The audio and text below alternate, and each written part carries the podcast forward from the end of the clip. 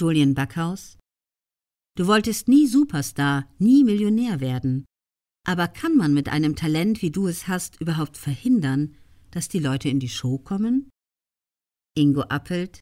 Ich habe jedes Mal einen großen Respekt, dass 500 Leute sich eine Karte kaufen und zu Ingo Appelt gehen. Das ist großartig. Ich war als Jugendlicher sehr viel in der Comedy und im Kabarett unterwegs und ich habe mir jedes Wochenende zwei bis drei Vorstellungen von verschiedenen Künstlern angesehen.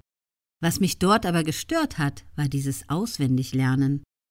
Das waren alles Schauspieler, die ihr Programm gespielt und auswendig gelernt haben.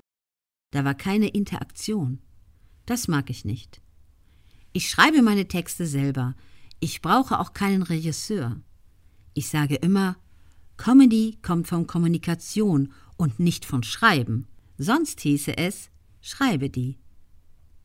Julian Backhaus Jürgen von der Lippe hat mir einmal gesagt, eigentlich seien alle Comedians ein bisschen süchtig nach der Liebe des Publikums. Ist das bei dir auch so? Ingo Appelt Ich bin der Süchtigste im Raum.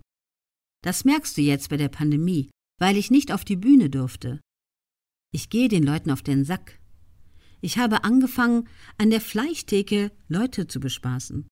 Und wenn man mal mit der Familie zusammensaß, habe ich nur alle beleidigt und Witze gemacht. Das ist nervtötend.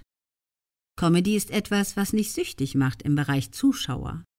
Zuschauer sitzen nicht auf den Plätzen und sagen, komm, mach noch einen Witz. Ich bin derjenige, der sagt, komm, gib mir Applaus. Julian Backhaus ist das Thema Männer ein Zukunftsthema? Darf man darüber noch reden? Ingo Appelt. Mehr denn je. Es gibt ja auch einen geballten Männerhass, der aus der feministischen Ecke kommt.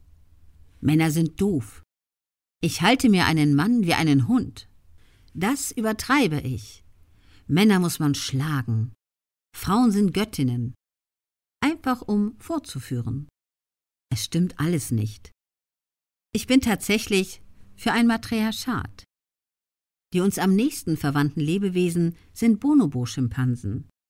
Da setzt die Frau ihre Sexualität als Beruhigungsmittel ganz gezielt ein.